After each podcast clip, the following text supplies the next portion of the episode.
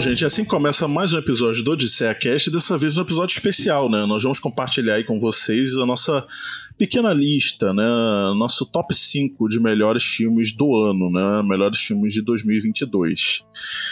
E eu começo né, apresentando o nosso queridíssimo senhor Ricardo Carvalho. Bom dia, boa tarde, boa noite, ouvinte do Cast. Olá, meus companheiros. É, estou aqui ansiosíssimo para nós fazermos essa lista de, de melhores filmes junto com o Guilherme e Matheus Correia. É isso aí. E agora, né, por último, mas não menos importante, nosso crítico amado do Tomada7.com, Guilherme Cândido. Muito obrigado, Matheus Carvalho. Muito obrigado, Ricardo Carvalho. Saudações, ouvintes. Saudações, ouvintes. É, eu estava tentando aqui fazer uma introdução, porque geralmente eu faço uma introdução meio maluca, né? Então vou adotar esse padrão. Então, saudações, ouvintes. Estou é, muito ansioso para fazer esse quadro que está me lembrando muito do quadro daquele finado programa CQC, né? Que tinha no final do programa o Top 5, né? Então a gente vai ter aqui o nosso próprio Top 5 os melhores do ano, estou muito ansioso. Inclusive, há uma expectativa aí, né, pela lista de determinados cavaleiros que estão aqui, né? Então, confesso que estou realmente muito curioso. Eu tô triste porque você não começou com o seu Boa Tarde Cavaleiros, cara. Tô chateado. Tô, tô acostumado. Então, é porque na verdade tô adotando esse padrão, né, que é não ter um padrão. Então a minha ideia é começar assim de um jeito diferente, né, mas eu não sabia, né, que essa expressão, né, do, do Cavalheiros era realmente tão amada assim. Então fico, é, deixo registrado aqui, né, minha, eu vou fazer uma nota de, de pesar né, eu confesso que fiquei muito comovido com isso. No próximo eu vou voltar com Cavaleiros. Fique tranquilo. Poxa, você sempre você melhora o meu dia quando, quando eu escuto esse, esse cumprimento que você faz. É muito bom. Olha aqui, ó. Isso. Aí. Legal. Eu fico emocionado, cara. vou, ter que, vou ter que voltar aqui. Não, boa noite, Cavaleiro. Boa noite. Saudações, Cavaleiros. obrigado, obrigado. Bom, gente, vamos começar aí pelo quinto filme, né? É, sendo que o quinto seria. Bom, por falta de palavra melhor ou pior, né? Mas não é o pior, né? Porque são cinco grandes filmes de 2022. É o quinto né? Seria... melhor filme, digamos assim? O quinto melhor filme, melhor. Exato. Isso aí. Exatamente. É, eu acho que eu vou começar porque, né? Confesso que eu estou curioso com o senhor Ricardo Carvalho, comentando Opa, aí também. qual é o quinto melhor filme dele, de 2022. É, o meu quinto filme de lançado em 2022 que eu gostei muito de ter visto é o Armageddon Time, que não só por ter sido um filme maravilhoso eu ter visto, ele tem um apelo emocional ele foi um, um marco né, da estreia do Odisseiacast nas cabines de imprensa, que, diga-se de passagem, o nosso, para o ouvinte ficar sabendo, nosso 11 episódio, depois de Noites Brutais, é Odisseiacast nas cabines de Pantera Negra mais Armageddon Time, que o Matheus Correia e o Guilherme Cândido foram ver Pantera Negra enquanto eu estava vendo Armageddon Time, um filme dirigido pelo James Gray, estrelado pelo Anthony Hopkins, Anne Hathaway, Jeremy Strong e outras figuras. Né? Eu gostei bastante desse filme e eu queria saber das opiniões do, senhor Guilherme, que viu ele recentemente. Isso que eu ia falar, né? Porque a gente não tem registro né, gravado né, no Odisseia Cast da opinião do, do senhor Guilherme, então... Assim eu fico até desconcertado, né? Ah, é importantíssimo saber, pô, por favor. É, no momento, quando a gente gravou o episódio né, do Pantera Negra e do Armageddon Time, na época eu comentei, né? Falei até com o Matheus, pô, o desgraçado do Ricardo foi ver um novo filme do James Gray, né? A gente tá aqui vendo Pantera Negra. e aí eu, na verdade, né, torcendo pro Armageddon Time ser uma porcaria, eu falo, pô, ainda bem que a gente viu Pantera Negra. Mas não, cara, Armageddon Time realmente é um grande filme. É, ele não tá na, na minha lista, né, dos cinco melhores, já vou dar esse spoiler aqui, mas ele tá na minha lista dos dez. É um filme que também eu gostei muito, principalmente do terceiro ato do filme, né? Claro, como aqui dar spoiler, mas ele entra em alguns dilemas sociais, né? Algumas feridas abertas na sociedade que eu fiquei muito surpreso e é um filme que você aparentemente. Você acha, pela aparência do filme, que ele é um filme singelo, né? Tem, tem as crianças envolvidas, mas ele, ele vai pesado, né? Ele cutuca a ferida ali, realmente é, com uma acidez é, absurda. É um filme muito poderoso. Eu, eu gostei Exatamente. muito. Não, não é apenas um filme coming of age, né? Ele é muito Não. mais que isso. Ele aborda muitos assuntos importantíssimos até hoje. Infelizmente, alguns, né, problemáticos que existem até hoje. Muito bom. E vocês acham que é um filme que tá aí com uma campanha boa pra premiações ou, ou não? Eu acho que se houvesse justiça no mundo, ele estaria sendo cotado sim pro Oscar. Mas eu, eu confesso que eu não tô vendo uma campanha muito forte desse filme e eu vou ficar surpreso se ele acabar é, sendo indicado. Bom, e né, a voz está com você, o seu Guilherme. Vou pedir pra Ah, a você. Está com você. Não, Vou pedir pra você falar o seu quinto melhor filme de 2022. Com prazer. A voz está comigo, mas a força está sempre com você, né? Fazer uma referência aqui aos fãs de Star Wars. Bom, o meu quinto lugar é o filme After Sun, filme Ah. dirigido pela Charlotte Wells, estreia da Charlotte Wells em longas metragens, e a pessoa que assiste ao After Sun, né, é, ela não imagina que esse filme está sendo dirigido por uma estreante. Tamanho, né, tamanho eficiência da Charlotte Wells, sensibilidade, é um filme maduro, é um filme cheio de nuances, tem uma estrutura que a pessoa tem que prestar atenção e ligar assim os pontos, porque se você prestar atenção, é uma estrutura que realmente impressiona, né? não querendo dar muito spoiler, e tem um elenco sensacional, né? São algumas atuações realmente muito boas. E esse sim, antes que você me pergunte, né, Matheus, mas esse eu acho que é um filme que está sendo cotado sim para as premiações. Ah, esse com certeza. Aliás, quero destacar a montagem do filme, que inclusive é, ela engrandece, né? Vários Sim. momentos do filme. É um filme que, como o Guilherme falou, é impressionante ser o primeiro longa-metragem da diretora. Parece que ela já tem 10 anos de estrada né, pra ela apresentar uma obra dessa, que eu me emocionei bastante de ter visto no cinema. É um filme que me pegou demais. Eu achei lindo tudo. Tantas atuações do Paul Mescal com a Frank Corio, eu achei maravilhoso. Que, inclusive, eu tô vendo agora uma série com ele, esse Paul Mescal, que é muito boa, Normal People. Adorei. Eu tô, eu tô- Normal People. é, baseado num livro. Tá, tá na Netflix, não? Não, tá na Hulu. Acho que é Star Plus, Hulu. né? Ah, exatamente. Hulu. Verdade. Foi Exatamente. comprada pela Disney, né? É, A exatamente. Hulu. era da Fox, né? Mas não vamos falar de série, que aqui a gente não fala de televisão, né? Eu vou ter que dar uma de Isso. Rogerinho aqui com a música, que a gente não fala de televisão. A gente E fala aí eu vou ter filme, que colocar a cinema. novela Travessia em primeiro lugar, né? Então não dá. Brincadeira. Brincadeira. Bom, chegou o meu momento, né? Por favor. Por favor. o momento mais quinto esperado melhor da noite. filme, é, o quinto melhor filme de 2022, que é Top Gun Maverick. Olha só. né? Eu acho que é um filme que surpreende positivamente, né?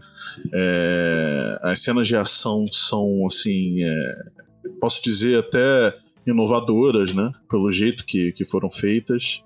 E não só para grandes fãs de, de aviação, mas ah, fãs de aviação vão ficar assim bastante impressionados. É, é um filme que, que impressiona é, nessa parte aí. Eu acho que, que, que faz bastante sentido estar na minha lista aí, porque eu realmente gostei bastante. Fiquei muito feliz de, de, de ter visto esse filme. Como experiência cinematográfica também foi uma coisa assim de maluco, né? Verdade, com Você certeza. acabou de agradar bastante o Guilherme, né? Com esse seu quinto É. colocado. Confesso, confesso que sim.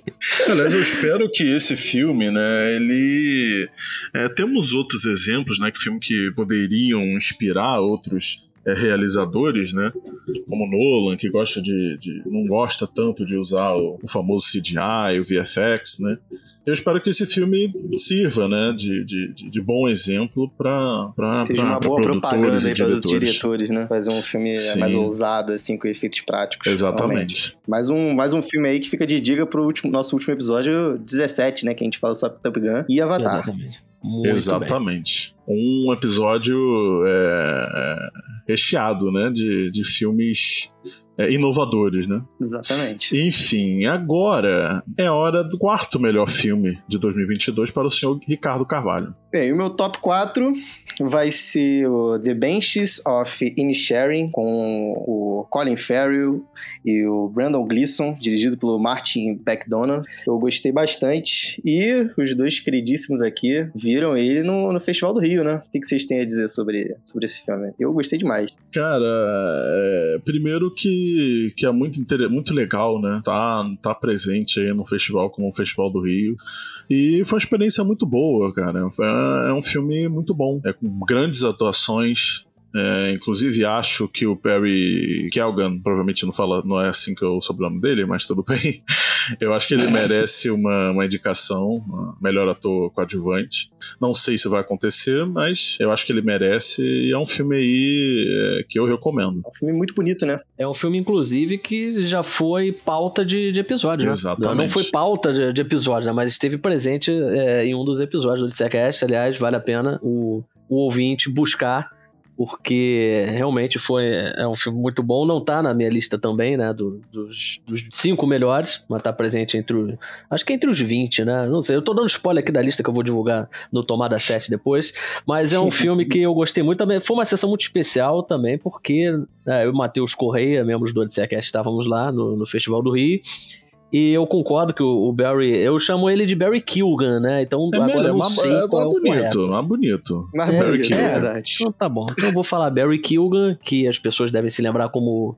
Agora eu não sei se eu posso falar isso porque um spoiler, né? Mas eu vou falar de um filme que não é spoiler, que ele tá em Eternos. Né? Pros, pros fãs da Marvel ah, aí que devem se lembrar sim. dele. Dunkirk. Verdade. Dunkirk é, também, Dunkirk claro. Tá em O Sacrifício do Servo Sagrado com o Lantimos também.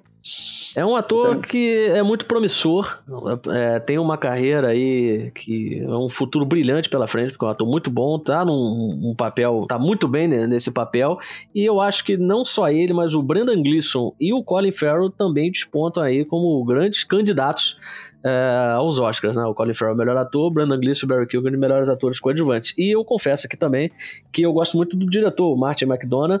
É, gosto muito de In Bruges, né? Que aqui no Brasil ficou na mira do chefe. E gosto especialmente de Três Anúncios para um Crime. E antes de finalizar, Incrível, gostaria de lembrar demais. aqui que os Banshees de Inisherin, é, esse filme vai estrear no dia 2 de fevereiro é, de 2023. Então não perco, ele vai estrear aí na, no hype do Oscar, né? As, as indicações já terão sido anunciadas, então provavelmente a pessoa vai assistir o filme já sabendo. É, provavelmente não, já vai assistir o filme sabendo uh, uh, uh, quais indicações né, que ele recebeu. Filho da puta, cara. Tinha até esquecido que era meia-noite. Senhores ouvintes, senhores ouvintes, no, no meio da gravação aqui, né? Deu meia-noite. Caiu o filtro. Caiu, é, caiu um monte de coisa aqui em casa, mas já é dia 28 do 12, né? Esse episódio vai sair na sexta-feira. Mas já é dia 28 do 12 e é aniversário do senhor Ricardo Carvalho. Temos que parar aí o episódio. Não foi programado, né, o Guilherme? Não, de forma nenhuma. Foi completamente espontâneo. Olha, é bom, ouvinte, que esses do, essas duas pessoas que estão aqui, eles não vão ser atores futuramente, entendeu? Vai ser roteirista, diretor, que, assim... não precisa ser um Sherlock Holmes, mas tudo bem. Pô, a gente Pô, não deu. Que tá atuando bem. Não vem, não, que a gente não deu nenhum sinal. A gente não deu Não, imagina. Poxa vida. Nossa. certeza, cara. Pô, agora troca de mensagem, as risadinhas de fundo. Poxa. Que isso, cara. Que isso. Enfim, cara, meus parabéns. Quero deixar registrado aqui meus parabéns. Ah, Muito obrigado, meu amigo gente. aí, meu irmão, com essa. Não sei quantos anos, já perdi até as contas, pra falar a verdade. Acho Muitos que tá anos, chegando muitos a próximo de 10 anos. Se já não passou. Deve tá, tá aí nessa, nessa média aí. E fico muito feliz de estar tá, tá junto aí no Odisseia Cast, junto com o Ricardo. E é isso aí, parabéns. 24 aninhos. 24 aninhos. Olha, agora todo essa mundo idade sabe é um idade. marco, Essa idade é um marco. no, no off vai ter brincadeiras da, da quinta série, né? Provavelmente. Né? Não, ela- Poxa, eu pensei que fosse no on também, já tava preparando aqui um monte de piadocas. Bom, então Bem, vamos aproveitar gente. que você fez o discurso. Não, você não vai, vai responder os dois, porque eu quero fazer questão de fazer um discurso aqui também. Te desejar um feliz aniversário com todos os clichês, todas as convenções dessa data comemorativa, que apesar de ser especialíssima, também traz sua parcela de clichês. E você deve saber que se são clichês, é porque já funcionaram muito bem.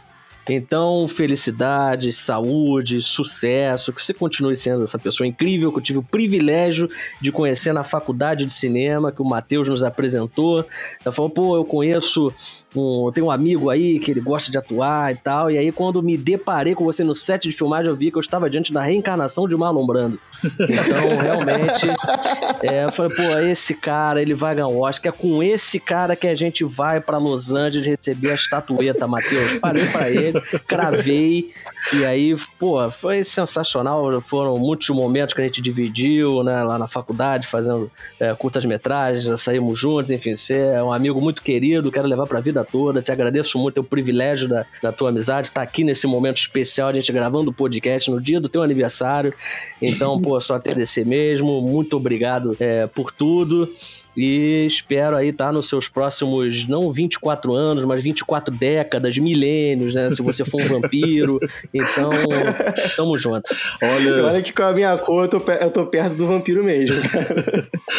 Olha, gente, muitíssimo obrigado. Eu que agradeço aqui, tá no privilégio de estar passando da meia-noite, fazendo um, um, episódio, uma coisa que eu amo estar fazendo com vocês, que é esse projeto que começamos juntos com o Odisseia Cash. Eu amo demais vocês. Eu me sinto muito honrado de ter a presença de duas pessoas maravilhosas que são vocês na minha vida. E eu só tenho que agradecer. Eu tô muito envergonhado. tô até meio sem graça aqui de falar, mas dispenso comentários. Matheus, te amo muito. É, você é uma pessoa maravilhosa, já tem aí anos e anos de, de vida que nós temos juntos. E Guilherme, tô adorando conhecer mais e mais e mais da, da sua persona. e, da minha faceta. E, da sua faceta, exatamente. é realmente um marco. Amo demais vocês, muitíssimo obrigado, de verdade. É isso aí. Agora, vamos passar do momento parabéns da Xuxa e vamos. É uma pena que a gente não tá ao vivo, não poderia ser um momento perfeito para chamar os comerciais, né, cara? Porque agora, né? Como é que a gente continua? vamos por reclames do Plim Plim, né? Bom, agora a gente. Não, não reclamo do Plim Plim, não. Vamos começar o, aquele, aquele, aquele, aquele quadro lá do Faustão, que era o. O arquivo confidencial. Arquivo confidencial. Claro. Não vou... Nossa, você vai botar minha vozinha na minha chamada. Ai, meu Deus. Vamos trazer o pessoal da faculdade que atuou com você, né? Vamos trazer todo mundo. Caraca. Em especial, nós vamos lançar o, vai ser uma premiere do curta do Ricardo que a gente, eu e o Guilherme, tava participando da produção. Tá salvo o é. arquivo, né? Esse arquivo confidencial tá guardado até é, hoje. Né? É, vamos continuar, né? E o quarto filme de, lançado em 2022 que eu mais gostei foi o Argentina 1985, filme com o grande Ricardo Darim, um dos meus atores favoritos em atividade, filme dirigido pelo Santiago Mitre, e um filme que, é, além de ser excelente, ele é moderno, né? Infelizmente é um filme contemporâneo, porque ele trata de alguns temas que, principalmente no Brasil, né, é, a gente não conseguiu superar, né? A gente vive um momento turbulento politicamente. Aliás, é difícil da gente sair né, dessas turbulências políticas. É coisa que a Argentina, é, ela, como é que eu posso dizer, né? Ela conseguiu superar esse momento através da memória, né? É, para quem não, não sabe, né, o Argentina 1985 é um filme que está disponível, inclusive, no catálogo do Amazon Prime Video e ele trata daquele julgamento, um famoso julgamento que aconteceu, é, em que os réus foram os militares envolvidos com a ditadura argentina. E é um filme muito poderoso pelo discurso, né, é muito contemporâneo, ecoa em outros países da América Latina, como eu já falei, especialmente no Brasil, traz ótimas atuações e apesar de ser um filme relativamente longo, né, porque tem gente, principalmente no Letterboxd, que se incomoda com duração, né, reclama, apesar de ser um filme que tem uma duração ali superior a 2 horas e 20 minutos, é, tem um ritmo muito bom, é, tem um tom, apesar de lidar com temas densos, pesados, é um filme que tem um, um ritmo leve, um, uma atmosfera leve, e ele consegue passar muitas informações, principalmente da época, sem soar didático demais. Então, por isso, eu acho que é um dos grandes trabalhos desse ano e que deve figurar também é, entre os indicados ao Oscar de melhor filme internacional. Argentina, 1985. É, tem um, é um filme que tem uma montagem assim muito fluida, né? Ele, ele aparenta ser muito grande e maçante, porque os filmes de jornalismo eles podem cair nesse, nesse void, vamos dizer assim, né? De ser monótono e tal. Mas eu, a montagem do filme ela ajuda a ser muito fluida e bem leve. Ela tem espaços assim para momentos é, super interessantes, né? E, e, de suspense também, que deixa você intrigado para saber o, o desenrolar daquela história. Por mais que você, em parte, já saiba qual vai ser, mas a gente fica sabendo ali por trás de tudo que estava acontecendo. E realmente, assim, o brasileiro que vê esse filme, ele pode fazer muitas correlações. Só que a gente acaba tendo um pouquinho de inveja da, do que a Argentina fez, porque diferente é, deles, o Brasil sempre quis esconder e mascarar o nosso passado turbulento, aterrorizante que a gente teve da ditadura. Agora a Argentina não. Eles realmente encararam aquilo ali de frente e exporam aquilo tudo e quiseram acabar de uma vez com aquela desastre que foi aquela época da ditadura, né? Então, assim, realmente é emocionante ver o filme e a atuação do Ricardo Darim tá impressionante. Bom, eu espero que esse filme não entre no void do Gaspar Noé, né? O Ricardo falou. Ah, isso é a mesma coisa, cara. Pensei a mesma coisa. Isso que falou. É. O Enter the Void realmente é um negócio sinistro. sinistro. É, dentre outros. Gaspar Noé, que coincidentemente é argentino, né? Sim, exatamente. Que tava fazendo aniversário ontem, né? Já passou da meia-noite, mas já 27. Muita gente fica achando que ele é francês, né? É, é ele gosta de um, de um, filme francês. Né? Eu respeito isso. Bom, chegou a hora do quarto melhor filme de 2022 para mim, que é o Nada de Novo no Front, né? É um filme que eu diria que é um dos melhores filmes de guerra é, de, de todos os tempos, dá pra dizer. É porque é, é um filme muito imersivo, é, e ele, ao contrário de outros filmes né, é, de guerra, ele foca muito no sentimental, né? É, ele foca ali no sentimental ali de três é, soldados, né? E o filme mostra ali que eles estão muito entusiasmados para entrar na guerra, né? São soldados é, é, alemães, estão muito entusiasmados, né? E eles chegam na guerra e veem que nem tudo é como parece, né? E o filme foca bastante nesse no lado sentimental deles. E, e, e, é um filme que mostra a guerra como ela é mesmo. Né? E, e, até o Ricardo pode até falar mais disso que ele comentou. Eu não sou tão fã assim de filmes de guerra, mas eu, eu lembro que há muito tempo atrás eu e o Matheus a gente ficava falando que às vezes um diretor ele consegue se demonstrar que ele é mais foda ainda quando ele faz um filme de guerra e ele se prova ali, né? Tem muitos diretores aí clássicos que tem o seu momento de fazer um filme de guerra. E a Primeira Guerra Mundial é uma guerra que ela sai um pouco do clichê, né? Porque é muito fácil você chegar a fazer uma guerra do Vietnã, uma Segunda Guerra Mundial, porque você vai cair em várias convenções. Agora, a Primeira Guerra Mundial, você pode ter uns focos, assim, muito interessantes. Esse, é, botando um foco nos jovens, né, da Alemanha, que ingenuamente, pelo, pelo amor louco da pátria e tudo mais, querem entrar pra guerra e vencer aquele tipo de coisa, porque acham que vai ser divertido de alguma maneira, né? São pessoas desiludidas com manipulação ali do governo, só que você consegue ter um contato completamente imersivo, um filme muito nu e cru ali, sabe? Tem coisas pesadíssimas que você vai ver. É... E também você consegue ter um pouquinho de contato bem cirúrgico da, da parte do governo também, da parte política ali, sabe? Dos contratos, a, a, as lideranças ali da parte da França com a Alemanha, é... os acordos, se vai, se vai parar, se não vai parar. E é, é muito, muito interessante. Principalmente a mixagem de sons e filme, eu acho que foi uma das melhores mixagens de sons que eu já vi de filmes de guerra do, dos últimos tempos. Eu acho que ele dá nossa atualidade, assim, esse filme acho que ele só perde para Acho não, tenho certeza, para Dunkirk, do, do Christopher Nolan. Mas é um filme muito bom. Que também fala da Primeira Guerra Mundial. Mas eu queria deixar claro, e assim, na, na, minha, na minha opinião, eu acho que uma das, uma das pequenas coisas que me incomodaram nesse filme foi justamente o que você falou, da, da falta, da falta de contexto histórico. Né?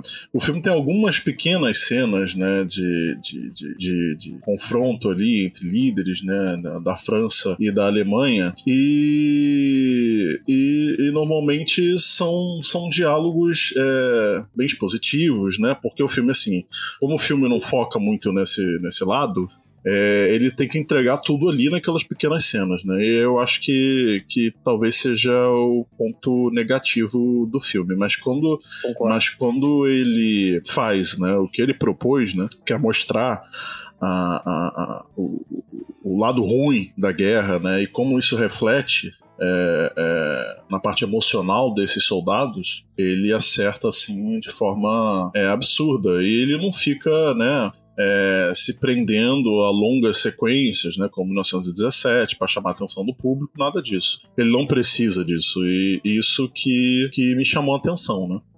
É, o problema de 1917 é exatamente isso, é porque ele é um filme que ele quer mostrar que ele fez uma, uma técnica muito foda de, de plano sequência, o filme inteiro e tudo mais, só que falta um pouquinho de história, né?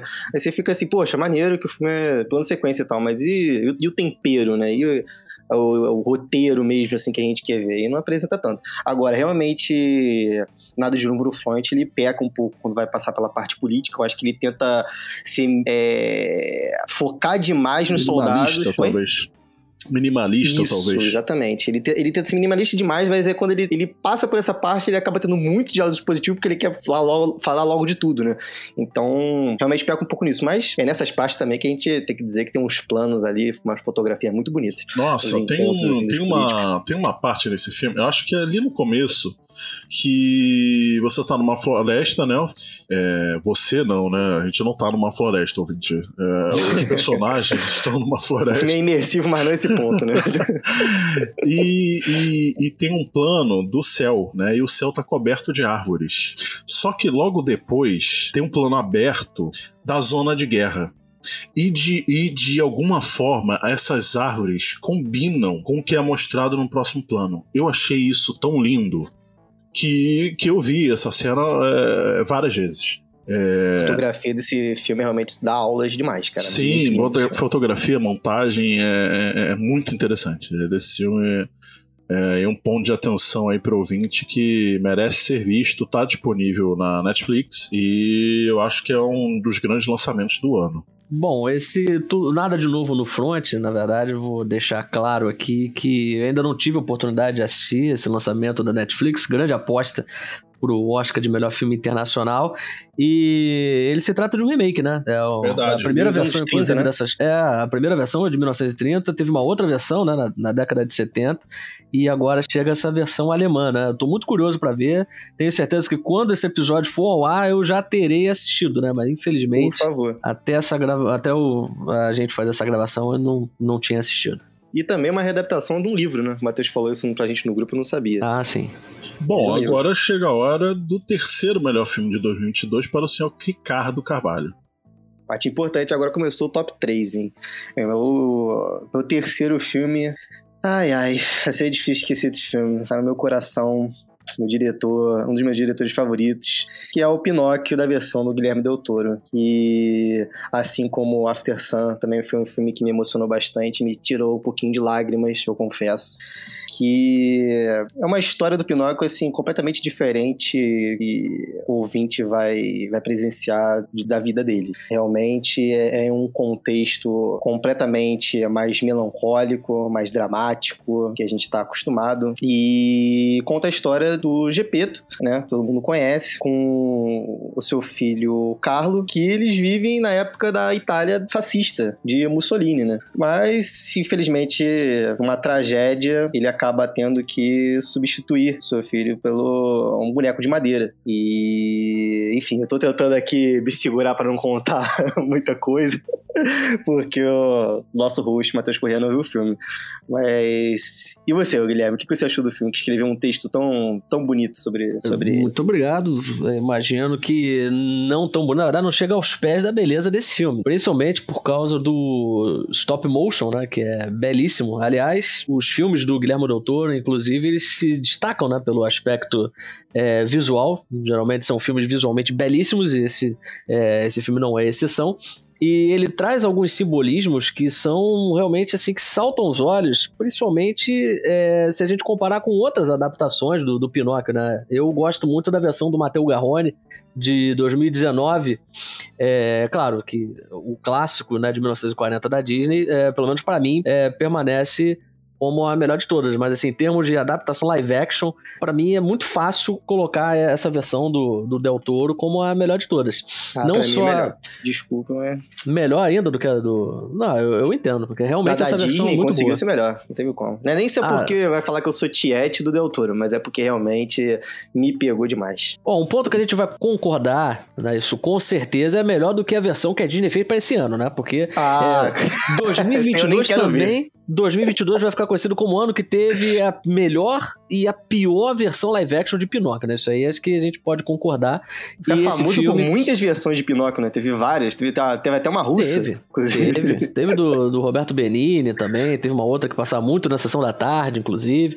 Mas essa versão, ela é provavelmente a mais profunda de todas, porque o Guilherme Doutor, como você já falou brilhantemente aí, né? Do, traz para esse contexto da, uh, da Itália fascista, né? De Mussolini, ele toca em vários assuntos assim que são realmente espinhosos, mas o Guilherme Del Toro é, aborda esses assuntos com muita habilidade e ele traz algumas modificações que são muito pertinentes para a narrativa, né? Porque é um filme do Guilherme Del Toro, então a gente deve esperar por um tom mais sombrio, né? Então, Sim. por exemplo, a fada não é aquela fada como a gente conhece, né? O pro... não fica tranquilo, Matheus, não vou entrar em spoiler não, mas é, o próprio desejo é, é complicado, né? O próprio desejo do Pinóquio, ele ganha uma conotação diferente e Sim. tudo isso aí traz mais profundidade, mais densidade, mais densidade dramática. É por isso que você já admitiu aí que é o final, né? Você. É, o filme te arrancou lágrimas, né? E muito. é muito difícil conter as lágrimas, porque é uma versão muito emocionante. E esse aí eu acho que dá para cravar que será indicado ao Oscar, né? Só se acontecer uma tragédia, né? De, de proporções é, cataclísmicas para tirar uma indicação ao Oscar dessa versão de Pinóquio. Tem que ganhar. Inclusive, eu dou a mesma dica que o Matheus deu no episódio do Top Gun, é, que a gente fez aqui no Odisseia, que é quando terminar o filme, que ele está disponível na Netflix, ver o documentário de 30 minutos de como foi feito o Pinóquio Também, é, por trás das câmeras, né? Foi usada técnicas, assim, impressionantes. E eu acho que o filme demorou, acho que 15 anos para ele fazer, né? Ele ficou muito tempo fazendo esse filme a história do Pinóquio, né? É o projeto Sim. da vida dele, né? Que, que ele falou. Exatamente. E é muito legal você indicar esse documentário, até para as pessoas é, saberem como é que funciona essa técnica do stop motion, porque é, quem trabalha com isso aí realmente são artesãos, né, cara? Porque Sim, são artistas assim para aplaudir de pé. Ele quis artistas da, da melhor, de melhores, assim, né? Todos estrangeiros. E ele usou uma técnica de. Como é que eu posso dizer? Todos os bonecos eles foram feitos com impressora 3D. E muitas das vezes era muito mais com facilidade de molde, assim. Várias coisas assim que eu não vou saber explicar agora, mas que fica a curiosidade para quem vê. Fica, fica a dica aí. É, agora é a hora do seu terceiro melhor filme de 2022, seu Guilherme. Ah, do meu? Bom, vamos lá. Então, já começando o pódio, né? Eu não poderia deixar Top Gun Maverick de fora, né? É um Olha aí, que, aí de novo. É, eu assisti algumas vezes no cinema, né? Como naquele episódio já deixou bem claro, né? Assisti algumas vezes. É, gosto muito do primeiro filme e eu me surpreendi porque eu gostei ainda mais desse segundo filme. Eu assisti esse filme em IMAX. É, foi uma experiência, assim, que... É, bom, a partir do momento que eu falei que eu assisti várias vezes no cinema, acho que isso aí já deixou bem claro, né? E é um filme que ele trouxe um drama que não tinha no primeiro. Ele aprimora o primeiro filme é, em muitos elementos, né? Como a gente tem todo um episódio dedicado ao Top Gun Maverick, a gente já falou, né? Porque já apareceu na, é, na lista de vocês, então acho que é chovendo molhado, né? Mas quem quiser saber mais sobre isso, né? Quem quiser ter mais detalhes, assim, principalmente da, do que a gente achou do filme, eu recomendo aí esse episódio, que é o episódio anterior. Então é só ir lá na, é, nas redes, é, assim, é, nas é correto dizer? Aqui? Nas, plataformas é só ir lá nas plataformas de streaming, da, da sua plataforma é, de preferência, e a gente fala aí com muitos detalhes sobre Top Gun Maverick, que é o terceiro filme de 2022 que eu mais gostei. Bom, o meu terceiro filme, né, de 2022 vai ser o The Batman, né? E talvez seja é, a única pessoa aqui que botou esse filme, não sei, vamos ver, né? Quem sabe teremos surpresas aí. Mas o meu terceiro filme é o Batman, do Matt Reeves, né? Estrelado pelo Robert Pattinson. É um filme que eu gostei bastante. É, é um personagem que já foi, né, tantas vezes é, apresentado na, na telona, mas ele conseguiu fazer algo novo, né? Ele conseguiu rejuvenescer o Batman. E, e se o Nolan é, fez um Batman mais lento, o Matt Reeves um Batman rápido, jovem e. e, e... Gótico, depressivo. Go né, é, também. Emo. Emo. Emo demais. E trouxe uma. Que faz sentido, né? Faz. Pro passado dele ser desse jeito. Né? Claro, né? fã de Nirvana também, né? Vamos esquecer. Exatamente. e tem uma ótima versão da Zoe Kravitz, né? De, de, de Catwoman, né? E Exatamente. tirando Paul Dano também, que Fez um. Colin Farrell de Pinguim. Colin Farrell, Colin Farrell também, de né? Pinguim, exatamente. É, é, um filme muito bom e. Something in the way. Nossa, cara. Que sofrimento pra cantar isso. Tentei imitar o Kurt Cobain aqui. Bom, Matheus, ele não tá aqui é, de apresentação para mim, para vocês, assim, na minha lista que eu trouxe, mas de 2022, realmente, assim, que eu botei no meu box de ranking, né, separando por estrelas, uma coisa que meio superficial, vamos dizer assim, mas ele tá indo no meu top 2. Eu amei demais ter visto esse filme. Você... É... Ah, não, eu ia comentar agora que a gente viu junto, mas eu acabei de ver sozinho no cinema mesmo. Enfim, mas eu, eu, eu gostei bastante desse Batman, eu é, consegui me identificar bastante com, com, com o jeito emo, gótico dele. É, acho que por é tudo mesmo, que ele já cara? passou. É, você foi emo, é? é, e, e olha que nesse dia eu fui, aproveitei pra ir todo de preto também, em homenagem ao filme. Ah, claro. Não, eu confesso que eu Como não sabia dessa sua faceta emo, cara. Eu só, eu só achei que faltou um pouquinho de My Chemical Romance no filme. Acho que combinaria também um pouquinho. Caraca, olha, cara, eu não tinha parado pra pensar nisso. Se tocasse Se um. tivesse tocado, é, um Black Parade Black ali do nada. Puta que pariu. Eu- olha, se, se eu sair emocionado desse filme, imagina se tocasse o Black Parade. Esse é muito bom mesmo. Eu, como um grande fã de Batman, principalmente do Cavaleiro das Trevas, de- do Christopher Nolan, a trilogia do Cavaleiro das Trevas eu gosto muito, mas especialmente o Cavaleiro das Trevas, filme de 2008, eu gosto muito. E essa versão eu também gostei, apesar de estar ali meio reticente, né? Falei, pô, será que eles vão surpreender de novo, né? Trazer é, outro reboot do Batman, né? Batman que já foi vindo por Val Kilmer, George Clooney, né? Michael Keaton, enfim. E aí eles trouxeram o Robert Pattinson, que muitos torceram o nariz, ah, porque ele foi o vampiro do Crepúsculo. As pessoas parece que é, desconhecem é, a carreira do Robert Pattinson, que já fez, tem uma carreira aí de, de filmes independentes que é realmente é, invejável, já fez grandes filmes. esquecem do passado também, né? Porque fizeram a mesma coisa com o Heath Ledger e, né, ele Sim. fez o que fez. Exatamente. Pô, Robert Pattinson já trabalhou com Seth Die Brothers, já fez filme com aquele diretor de terror, Robert, Robert Eggers, já fez com a filme Claire com... Denis, inclusive. É, o, o David Cronenberg também. O cara é, um ótimo ator, né? Então, O próprio ficam... James Gray, né? Diretor do Armageddon Time, trabalhou com ele no The Lost City of Z também. Aí, ó, tá vendo? Então, Falei o título em inglês porque eu realmente eu não lembro o título em português, né? Mas é, acho, inclusive, dá pra cravar aqui, pelo menos na minha lista, que é o melhor filme de super-heróis do ano. Isso aí com, Com facilidade, né? facilidade, certeza, com dizer. facilidade. Ele, facilidade. Ele traz uma atmosfera sombria ao filme que é, é muito bem-vinda pro Batman, mas ele também ele não esqueceu das origens, né? Ele puxou muito assim das origens. Você falou que o Batman do Christopher Nolan é mais lento, esse aqui é mais ágil e tal. E principalmente, esse é um Batman detetivesco mesmo, né? Esse é um Batman detetive, raiz. Ele remete muito às histórias em quadrinhos, é, traz aquele clima soturno que a gente espera de um filme do Batman. É, O Batman isso com jovem uma- que falha também, né, cara? Ele não Que só acerta, é. né? Aquele cara que tá sempre ao maioral pra cacete, tem Ele tá tudo. início de carreira, afinal de contas, né? Exatamente, ele cai, ele se machuca pra caraca, ele erra, deixa a gente morrer. É uma coisa assim de louco. É realmente uma outra faceta.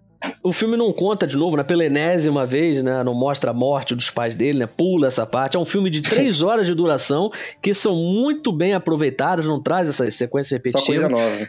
Só coisa nova. É um filme realmente muito bom. Eu acho que esse terceiro lugar do Matheus aí tá em ótimas mãos. Aliás, eu não comentei, né? Mas eu sempre tenho que comentar, eu gosto muito desse ator, né? Tem o John Turturro, né?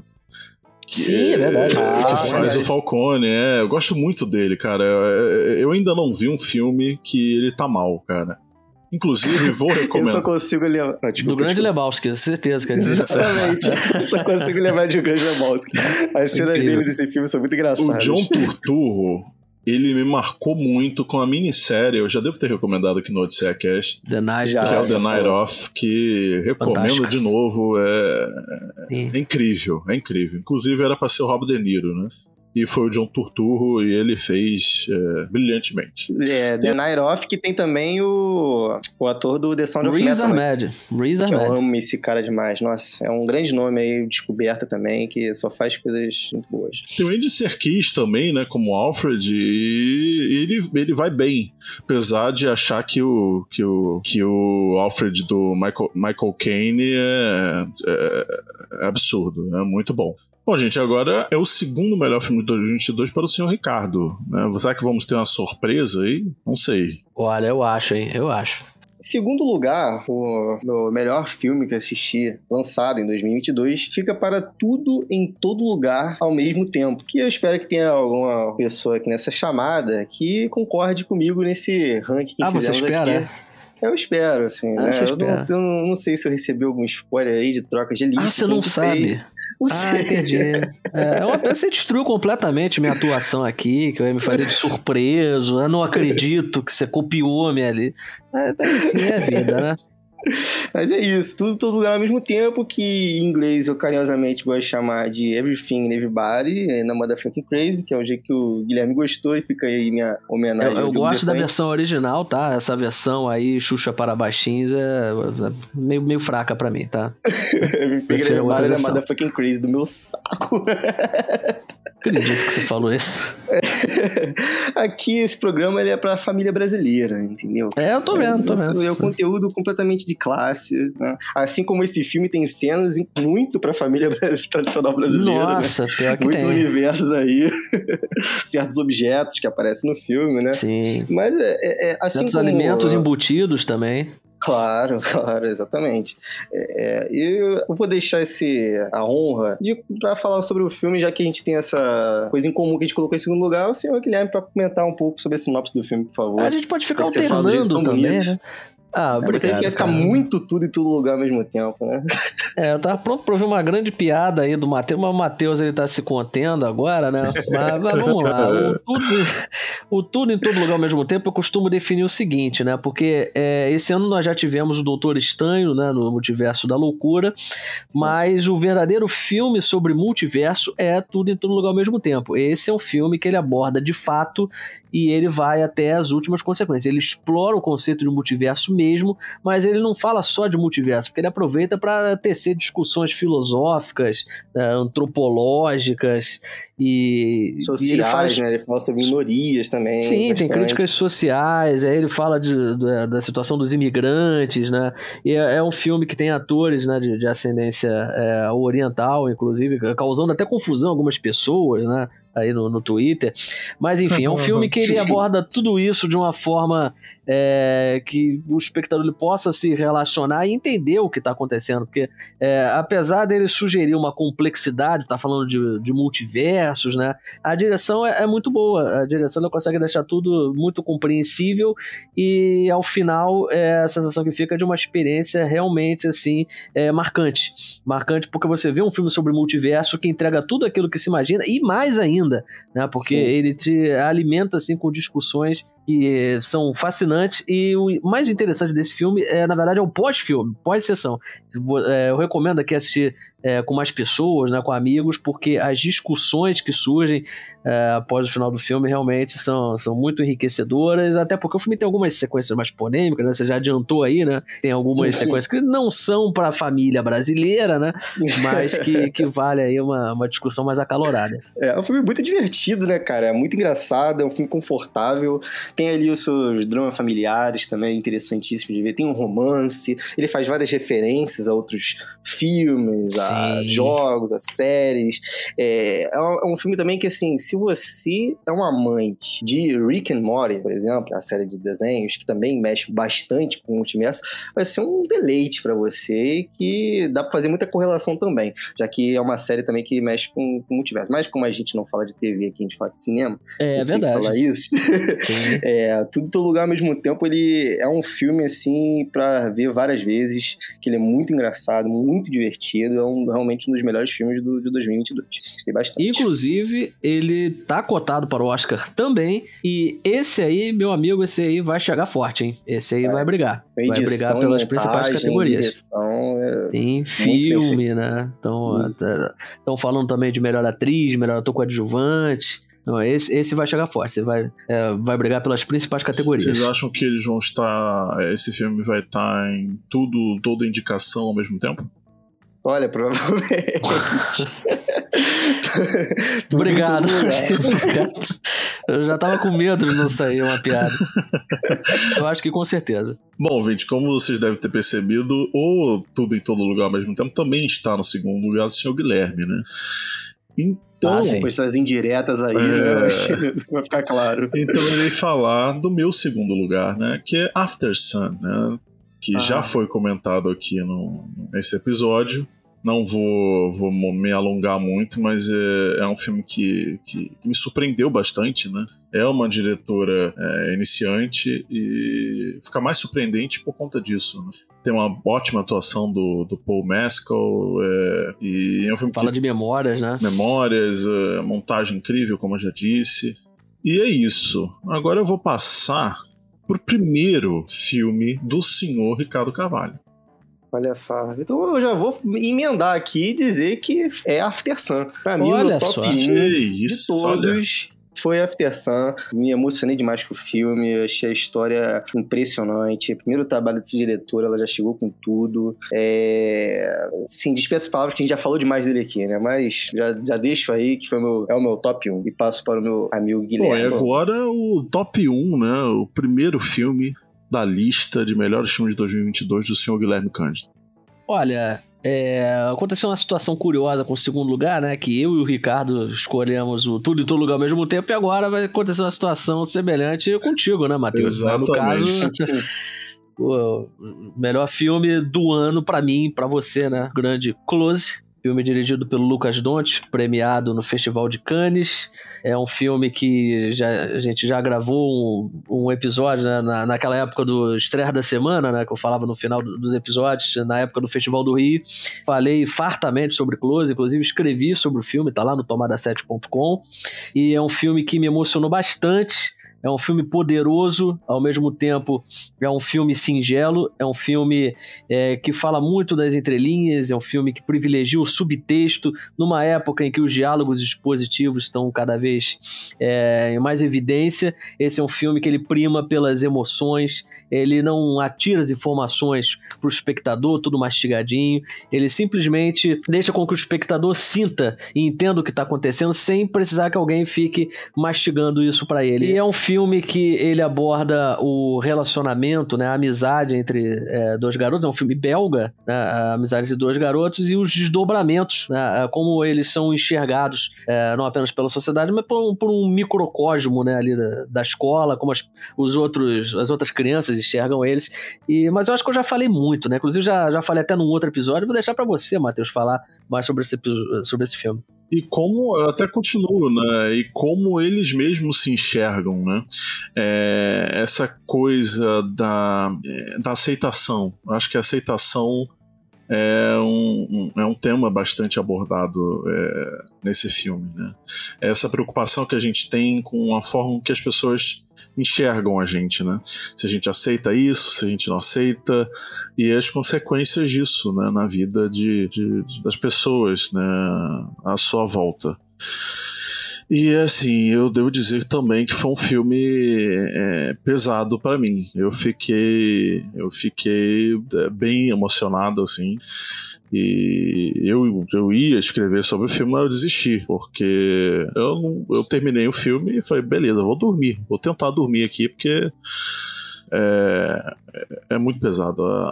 E a última cena, né, é tão linda. Você falou co- como o filme privilegia é, atuação, os sentimentos, é, os detalhes ali e até a movimentação dos personagens, né? E, e- e a última cena demonstra bastante isso, né? É, eu achei aquela cena lindíssima. Aliás, tenho que falar da atuação do, do Eden Dunbrin, que faz o Leo, né? É, o primeiro filme dele. E a gente estava até comentando no, no off que foi um, um, um- um ator que o Lucas Donte achou no metrô, assim, né? E convidou Sim. ele. E, cara, o menino tá, tá absurdo, tá absurdo. É um filme que exige uma boa atuação, né? É um filme que sem uma boa atuação é, fica difícil, né? E, sim, o casting perfeito, perfeito. Eu tô doido pra ver esse filme. Tô com muita vontade. Só escutar o discurso de vocês, principalmente do Guilherme, que dispensa palavras, já falou algumas vezes sobre e sempre me dá muita vontade de assistir. Espero essa oportunidade. Esse é mais um daqueles filmes, né, que a gente diz que se houver justiça no mundo, esse filme será indicado ao Oscar de melhor, pelo menos ao Oscar de melhor filme internacional, porque esse jovem, né, o Eden Dembrini aí, é realmente, nesse filme ele é uma força da natureza, é uma atuação assim de, de lançar a carreira mesmo, é uma atuação para abrir po- portas e eu espero muito que ele seja indicado, apesar de reconhecer a dificuldade, né? Mas eu é, ficaria muito feliz de vê-lo reconhecido aí como indicação Oscar de melhor ator. Bom, é assim que termina mais um episódio do Odisseia Cast. E olha, o próximo episódio Bom, se nesse episódio tiveram aí um dos melhores filmes aí do, de 2022, talvez o próximo episódio venha aí várias bombas. Uma bomba atrás da outra, uma né, cara? Uma bomba atrás da outra. Ah. A gente que sempre promete uma bomba, o próximo vai ter várias. Exatamente. Eu espero que não seja que nem Oppenheimer, né? Uma bomba literal. O mundo está com medo desse filme, inclusive. É, principalmente o cameraman, né? Vai estar lá na hora da bomba. É verdade.